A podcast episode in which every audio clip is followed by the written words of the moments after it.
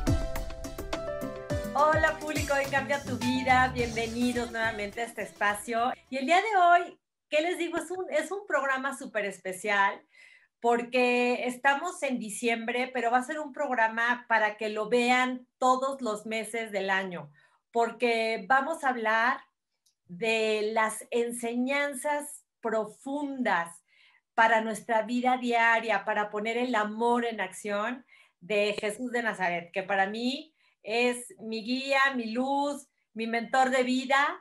Y no estoy, bueno, fascinada y honrada de tener al padre Alejandro Ortega Trillo con nosotros, que aparte acaba de, de- de escribir su más reciente libro que se llama Vicios y Virtudes. Él es mexicano y estudió medicina en el Tecnológico de Monterrey, espiritualidad y letras humanísticas en Salamanca, España, y filosofía y teología moral y bioética en Roma, Italia. Y ha hecho una labor este, impresionante, eh, dirigiendo también centros de desarrollo humano y espiritual. Eh, tiene varios libros publicados y, en fin, tiene un trabajo increíble. Y, y le doy la bienvenida Alejandro Ortega, padre. Bienvenido a este espacio. Y le hablo de tú, porque, porque así de cercano siento al Padre y así de cercano va a ser para ustedes. ¿Cómo estás, Padre? Gracias, Marisa. Muy contento de estar aquí contigo en este programa que por lo que estoy escuchando, pues está ayudando a mucha gente con esa transformación de la que hablas, transformación interior, que creo que en estos tiempos es de lo que más necesitamos. Ay, Padre, ¿sabes qué? Sí, y sobre todo poner el amor en acción. ¿Y qué más que a través de las enseñanzas de Jesús, de Jesucristo, de Jesús de Nazaret, que este, que, hablar de cómo esas enseñanzas nos ayudan a transformarnos y a vivir con alegría, con bienestar y mejorar nuestros entornos. Pues mira, yo creo que eh, Jesús, como tú sabes, es la plenitud de la revelación. Eso es para nosotros el máximo exponente de todo el mensaje que Dios nos quiere comunicar como humanidad. Él es ese mensaje, de hecho su persona es ese mensaje. Y tú bien lo dijiste, Él es con su vida con su obra, con lo que él dijo, con lo que él hizo y con lo que dijo también, sus palabras, nos comunicó esa revelación. Y, y, yo siempre he dicho que me parece que ese mensaje es el que más nos ayuda a afrontar cualquier crisis en la vida. Yo creo que como humanidad todos estamos muy conscientes de la crisis que estamos atravesando, pero una gran crisis, bien lo sabemos, es una gran oportunidad. Gran oportunidad de crecimiento, de transformación interior, de lo que tú hablabas, gran oportunidad para volver a poner las metas donde tienen que estar, dónde estamos parados, qué camino íbamos recorriendo y a lo mejor iba por el camino equivocado, como dicen algunos, estaba subiendo la montaña equivocada, esa no era. Bueno, todo eso te da crisis, esa oportunidad para volver sobre tus pasos. Y Jesús con su mensaje es el primero que nos llama a la conversión, que nos dice, a ver, entra en tu corazón. Cuando él dice, hablando de las bienaventuranzas, entra, cierra la puerta, ora a tu Padre en el silencio. ¿Qué está diciendo? En pocas palabras, que hagas ese ejercicio de como de internamiento en tu alma, en tu corazón y con la luz de Dios que te ilumina por dentro, descubrir esas áreas de oportunidad en tu vida. Entonces, totalmente de acuerdo contigo, creo que es un momento privilegiado que estamos viviendo para hacer este ejercicio interior espiritual. Y sobre todo, padre, porque de repente en la vida cotidiana y ahora en diciembre que nos vamos a, a juntar, aunque sea en poquitos, ¿no? Porque no, no nos podemos juntar en mucho. Yo me he dado cuenta y he podido observar que hace falta de repente perdón, hace falta el sentido del amor, de la unión y del no, del no juzgar, el de comprender. Entonces, por ejemplo, hablando de, lo que decía Jesús, de tratar al prójimo como a nosotros mismos, creo que es un punto que, que, que se nos olvida muchas veces, ¿no? Y de hecho ese, ese, ese principio que nos recuerda Jesús lo toma del Antiguo Testamento, ya estaba en el Antiguo Testamento, dice en el Decálogo y también en el libro de Levítico, y cómo, este, bueno, pues esos son mensajes clave que la humanidad tiene que entender, una regla de oro, no hagas al otro lo que no quieras que te hagan a ti y trata a los demás como quieras que te traten a ti mismo y como tú te amas a ti mismo.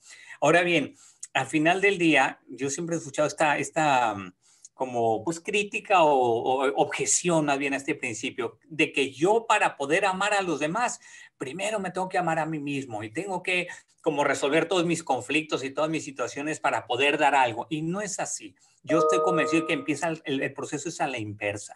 En la medida en que tú te donas a los demás, en la medida en que amas a los demás, en esa medida te descubres a ti mismo valioso en esa medida crece tu autoestima, curiosamente, pero es a partir de ese darte al otro. Hay una filosofía del siglo XX muy hermosa que es el personalismo. Es una línea filosófica muy interesante. Pero uno de los exponentes de este personalismo filosófico eh, eh, tiene una filosofía que se llama filosofía del rostro, se llama Emanuel Levinas. Y él, en pocas palabras, te dice, te quieres descubrir a ti mismo, quieres encontrar quién eres tú, te tienes que mirar en el rostro de los demás. Tienes que, eh, el, rostro de los demás es tu espejo. Y en la medida en que tú, por ejemplo, le, das, eh, le haces un, gesto de amor a alguien y esa persona te responde con una mirada, con, una, con un agradecimiento, con una sonrisa, en esa medida te está diciendo quién eres tú. Te está diciendo tú eres valioso, tú eres una persona que sabe darse a los demás. Ahorita vengo de estar confesando, pues es parte de mi trabajo, ¿no? Confieso todos los días aquí en la Catedral de San Antonio, Texas, donde vivo y bueno, pues pasa una persona y ni siquiera se metió al confesionario, simplemente se acercó y dice, padre, ¿está usted aquí? Pues como yo estaba caminando ahí, me dio la mano y me dice, me llamo Rebeca, recé por mí. Y, y me dio una mirada que me dejó casi, te puedo decir, este me, me pareció un ángel. O sea, una, una persona que simplemente pasó pidiendo una oración, pero el hecho de haber estado ahí para ella, aunque haya sido un instante, me parece que fue significativo para ella y a mí me confirmó, estoy donde tengo que estar, haciendo lo que tengo que hacer, sirviendo a estas personas. Bueno, eso creo que es una experiencia que todos hemos tenido en la vida. Ay, padre, sí, y, y, también otro de los puntos que a mí me parece bien bonito y que me gustaría que profundizaras es cuando él dice, el mal no es lo que entra en la boca del hombre, sino lo que sale de ella cómo, y eso viene del corazón, hacer consciente eso a la hora de que estamos enjuiciando a los demás y estamos este, generando como esa mala onda. ¿Cómo ves, padre? Pues mira, te, nada más pongo en contexto esta respuesta de Jesús. ¿De dónde saca estas palabras? Pues precisamente de una crítica que estaban haciendo los fariseos al hecho de que él no se lavaba las manos, o más bien sus discípulos no se lavaban las manos como hacían los judíos según un ritual que tenían que hacer, ¿no? Antes de comer y antes de, bueno, él dice, no, espérate, no es lo que entra por la boca lo que mancha al hombre, es lo que sale de dentro. Y dice explícitamente, de dentro salen los homicidios, las envidias, los malos, eh, las malas actitudes ante los demás, las fornicaciones, todo eso brota del corazón y es lo que ensucia al hombre. ¿Qué nos está diciendo Jesús? Que en definitiva la batalla, la verdadera batalla del hombre no se juega afuera, se juega dentro se juega en el propio corazón. En mi libro de vicios y virtudes parto de una constatación. Digo precisamente el corazón humano es como un campo de batalla. Ahí estamos todos los días forcejeando con nuestros vicios, nuestras tendencias egoístas, que todos tenemos un egoísmo de base, ni modo, es parte de nuestra herencia después del pecado original, pero ahí está, pero no es para vencernos ni para vernos eh, derrotados de antemano, es de nuevo, es el enemigo con el cual yo puedo ejercitar la virtud, que es lo opuesto del vicio. Es decir, a partir de esa lucha interior en el corazón, puedo yo ejercitarme en la virtud, puedo ejercitarme en el amor, para usar esa palabra, y que salga de mi corazón no esa fornicación, no ese homicidio, no ese, ese malquerer, la malquerencia hacia los demás, que brote de mi corazón lo que yo quiero que brote, quiero que brote amor, que brote caridad, que brote benevolencia, benedicencia, hablar bien de los demás, que no existe esa palabra en el diccionario, no la han inventado. Sí existe maledicencia, benedicencia no existe, pero hablar bien de los demás, eso brota del corazón y purifica al hombre, purifica, te, te purifica interiormente de alguna manera.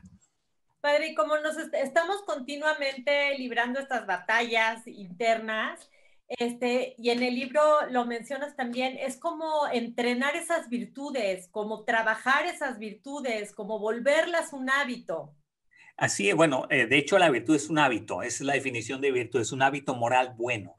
Y, bueno, sí, tienes toda la razón, es un ejercicio. De hecho, el hábito, la virtud se forja a base de repetición de actos. Si yo hoy decido hacer un pequeño acto de caridad, de generosidad, de desprendimiento personal por servirle a alguien, por hacerle un favor a alguien, en ese momento ya estoy dando un pasito hacia esa virtud, hacia la virtud en este caso del desprendimiento, de la generosidad.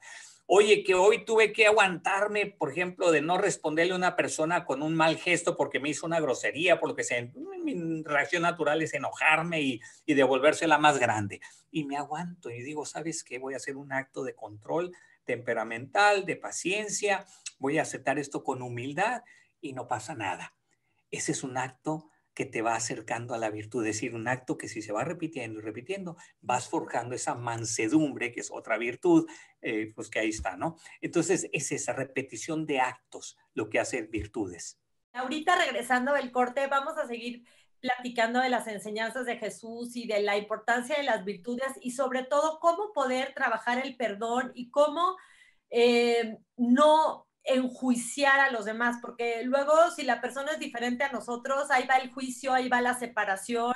Y yo creo que eso es lo que, lo que Jesús no nos enseñaba, sino que nos enseñaba a unirnos y a respetarnos y amarnos todos. Regresamos a De Cambia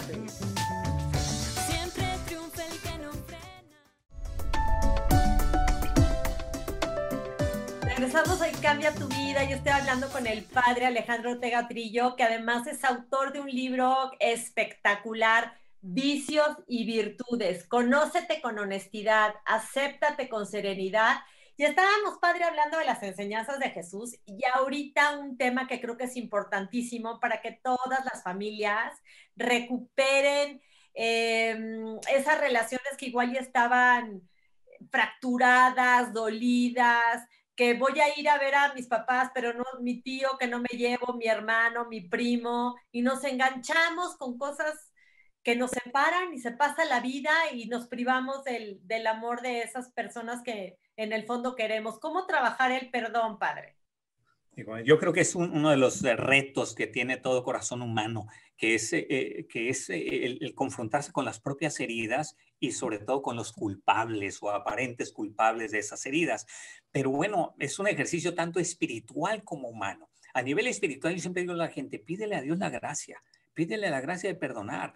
Los psicólogos expertos en el perdón, hay uno que se llama Robert Enright en particular, dice que el perdón es una decisión no es lo que siento o dejo de sentir, es lo que yo decido hacer con una herida, con una ofensa, con algo que alguien me hizo. Y yo puedo decidir perdonar desde el primer momento. Jesucristo, hablando de él como modelo, cuando lo estaban clavando en la cruz, es decir, cuando le estaba doliendo más que en cualquier otro momento, al menos en su cuerpo, lo que le estaban haciendo, ¿qué dijo? Perdónalos, Padre, porque no saben lo que hace. Entonces, cómo el perdón está por encima del dolor en ese sentido. Pero esa es la parte, si tú quieres, espiritual a nivel incluso más humano, pues si uno se da la oportunidad de decir, puedo dejar ir, puedo dejar pasar, no olvidar simplemente porque siempre queda una memoria de las heridas. Yo siempre digo que las heridas dejan cicatrices, no solo las físicas, también las emocionales dejan cicatriz. Eso es la memoria afectiva que todos tenemos. Pero al mismo tiempo, esa cicatriz cuando ya sana, ya no duele, pero tienes que dejarla sanar. Si tú le estás rasque, rasque, rasque la misma herida, ¿qué sucede? Que no cicatriza, que no se cierra. Bueno, lo mismo pasa con las heridas emocionales, tienes que dejarlas pasar. No significa olvidarlas simplemente y sobre todo no mirarlas, no, hay que sanarlas, pero una manera de sanarlas es también no estarlas como reabriendo continuamente, lo que se llama resentimiento. El famoso resentimiento es que estoy cultivando y cultivando ese recuerdo y que me vuelvo a enojar y vuelvo hay gente que tiene resentimientos involuntarios, lo sabemos. También eso se sana, pero hay que darle tiempo al tiempo. y saber que el perdón no depende de lo que siento. Recordar eso, no depende de lo que siento, depende de lo que yo decido hacer con lo que siento. Y es tan liberador porque el, perdón libera mucho a la persona que está cargando con esos, con esos rencores. Y platicábamos, padre, este, antes de, ahí en el corte, que eh, una manera como de poner las cosas en perspectiva es darnos cuenta de que la otra persona actúa desde sus heridas, desde su dolor, desde sus batallas personales y tal vez desde su inconsciencia y muchas veces no hace las cosas como para molestarnos o para herirnos, sino desde su parte herida y entonces poder ser un poquito más empáticos y luego no tomarnos las cosas tan a personal. Totalmente de acuerdo. De hecho, otra frase célebre de Jesús es no juzguéis y no seréis juzgados. Es decir, cuando yo hago un juicio sobre alguien, me estoy adentrando en un terreno que es misterioso, que yo ni siquiera sé cuáles eran los verdaderos motivos de esa persona para actuar así, incluso cuando me ha lastimado. Por eso yo puedo decir, más bien, esto que hizo o esto que sucedió estuvo mal, pero a la persona no la puedo juzgar. Y sobre todo ahí es donde entra lo que tú dices. Yo tengo que intuir que esa persona tiene una historia, que él mismo lleva unas batallas dentro, como bien has dicho, y que en cierto modo su comportamiento exterior puede ser más, no, no es más que el reflejo de lo que él mismo ha vivido. Y de esa manera comprenderlo mejor comprenderlo, abrir ese espacio de comprensión, esa doble mirada que te decía yo antes, que es el respeto, saber mirar al otro con más profundidad para ser empático y para sobre todo, pues comprender que es un hombre que lleva también una historia detrás. Ay, perdón, termino con una frasecita aquí muy fácil de San Agustín, muy hermosa, que él dice, todo, todo santo tiene un pasado y todo pecador tiene un futuro y de esa manera, con esa frase, te abre, te abre mucho espacio para dejar como que, que sea Dios el que juzgue, no yo. Me encanta San Agustín y también me encanta cuando dice, ama y haz lo que quieras. Porque pues si amas y haces lo que quieres, pues si amas no dañas, no enjuicias, aunque estamos siempre debatiéndonos en esos dos polos, padre, ¿no? Estamos en el bien y el mal, la polaridad está en nosotros y es como ese trabajo. Ahora, yo siento que es justamente en la vida donde te tienes que probar y decir, ah, eres católica o eres una persona este, que quieres hacer el bien, pues haz el bien cuando de repente te confrontan, cuando te dicen lo que no te gustan, cuando, te, cuando alguien te traiciona, cuando vives, vives circunstancias complicadas, aunque estemos continuamente como seres humanos cayendo, tal vez si te entrenas en esas virtudes y si te entrenas en, ese, en esa luz y en ese amor, eh, ahorita que estamos hablando de, Jesús, que es un gran ejemplo para, para la humanidad, pues te vas a equivocar cada vez menos porque pues estás ahí como en, la, en, esa, en esa intención. Definitivamente, pero nada más yo añadiría eh, que todos debemos tener, tener también mucha paciencia con nosotros mismos. Es decir, no pretender que por una decisión que tomé un día ya voy a ser virtuoso, ya voy a conquistar determinada virtud que me hace falta. No, es un ejercicio de mucha paciencia y de muchas de batallas perdidas en el camino, pero la guerra, que es la importante, pues esa se conquista con el tiempo.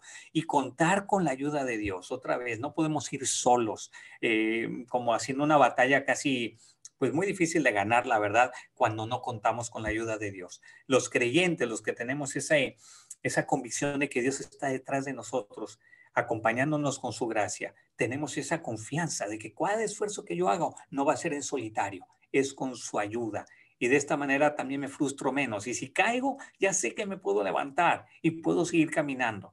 Hay dos tipos de personas, lo menciono en el libro al final, eh, es una, una viñeta que una vez me encontré muy bonita, donde dice, hay personas que se caen, se hacen pedazos y se quedan tiradas lamentando su infortunio y otras igual también se caen y se hacen pedazos, pero recogen sus pedazos y siguen viviendo. Esa es, esa es la actitud cristiana, esa es la actitud del que confía en que a pesar de que se hace pedazos una y otra vez, puede seguir adelante porque Dios salva y sana eso que somos nosotros, que somos, es nuestra humanidad. Salir de la, del papel de víctima.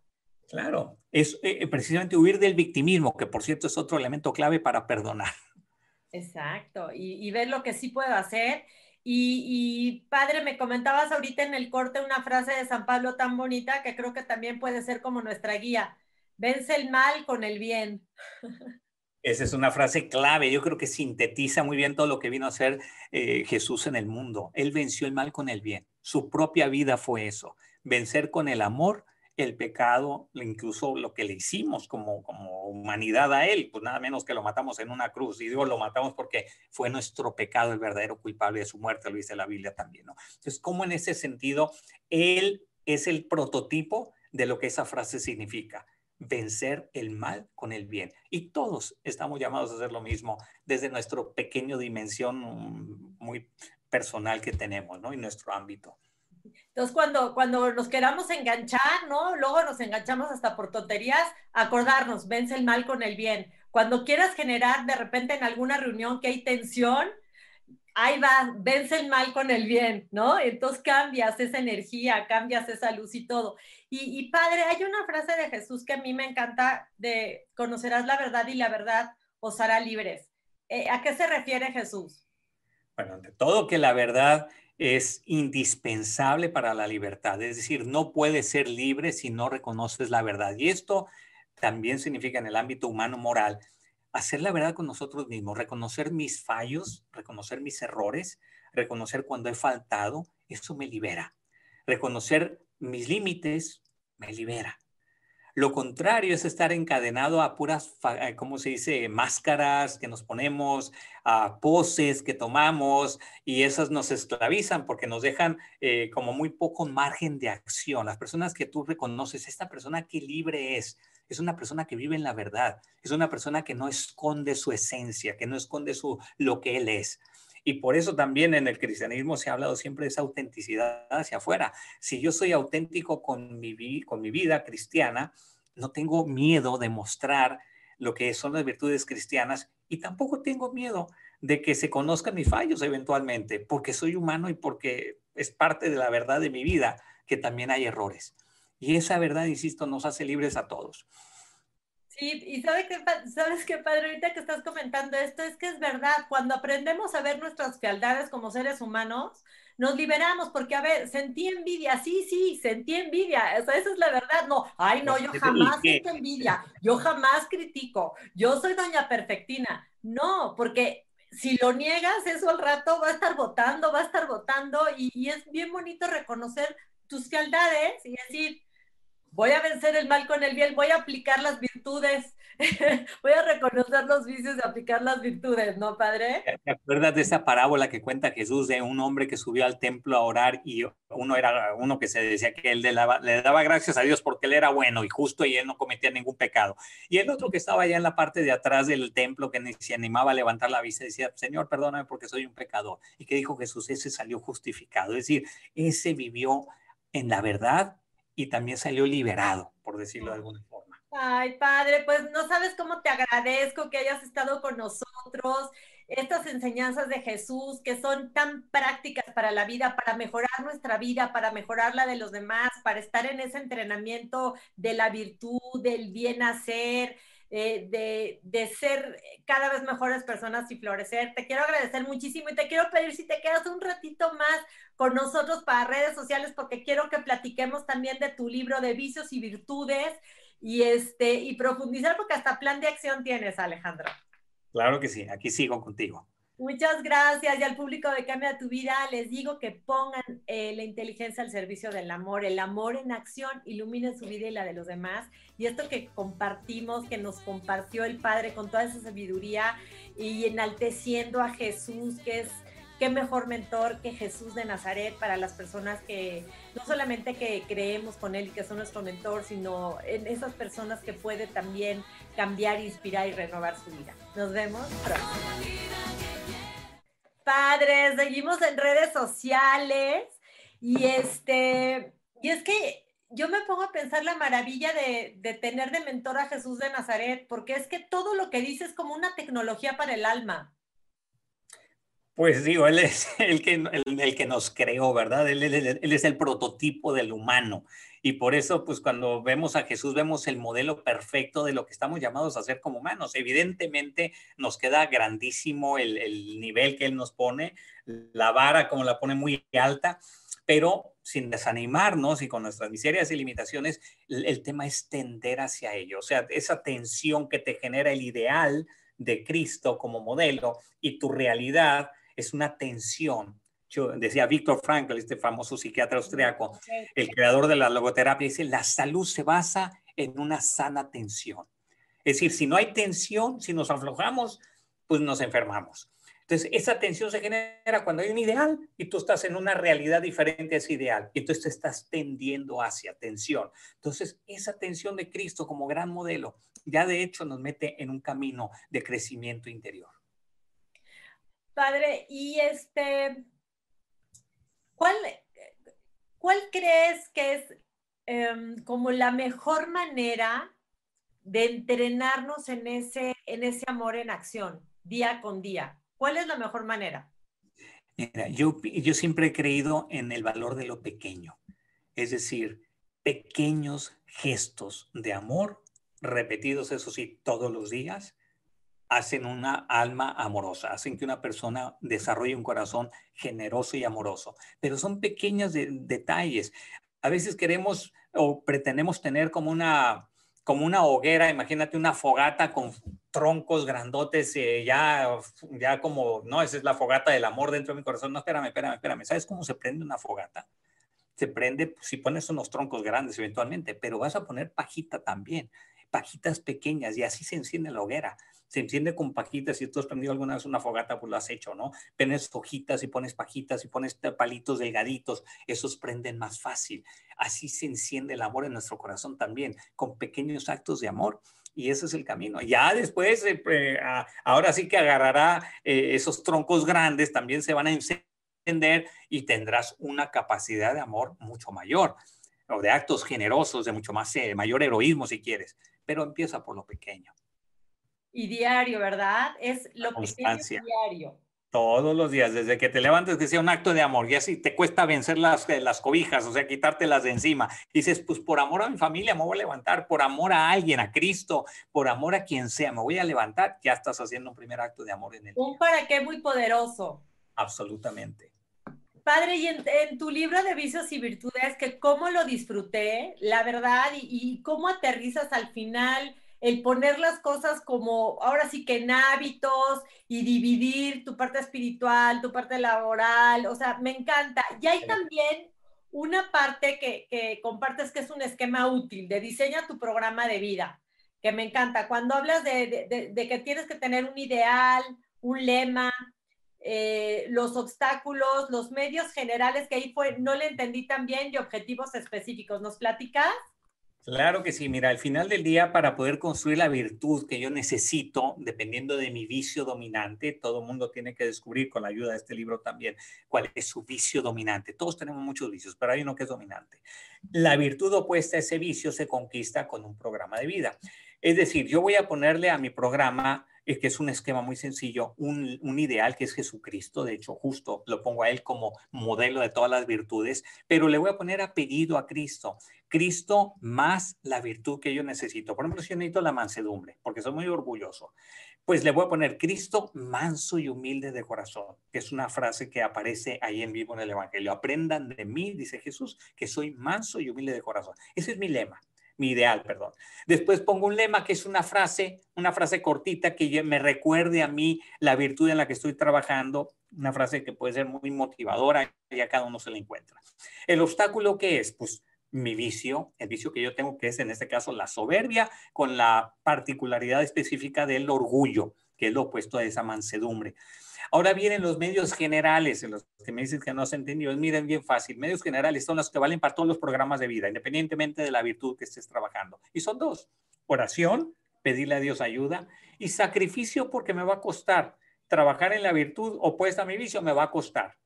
Eso es de base. Por eso oración y sacrificio. Oración es lo que va a poner Dios, sacrificio es lo que voy a poner, voy a poner yo. De alguna forma es el precio que voy a pagar.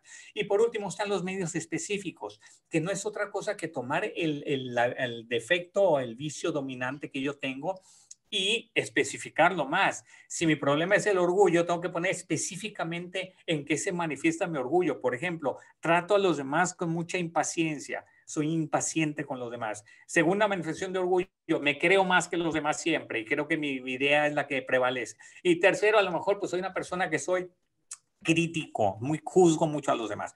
Adivina cuáles son mis medios específicos. Pues seré paciente con los demás para quitarle a, mi primera manifestación lo contrario, no seré paciente. Número dos, buscaré eh, escuchar a los demás y que no prevalezca siempre mi opinión. Voy a escuchar la opinión de los demás. Y tercero, voy a ser, no sé, particularmente eh, cuidadoso para no juzgar a nadie. Al revés, voy a pensar bien de los demás. Ahí tienes tres medios específicos en este ejemplito que acabo de mencionar de la mansedumbre.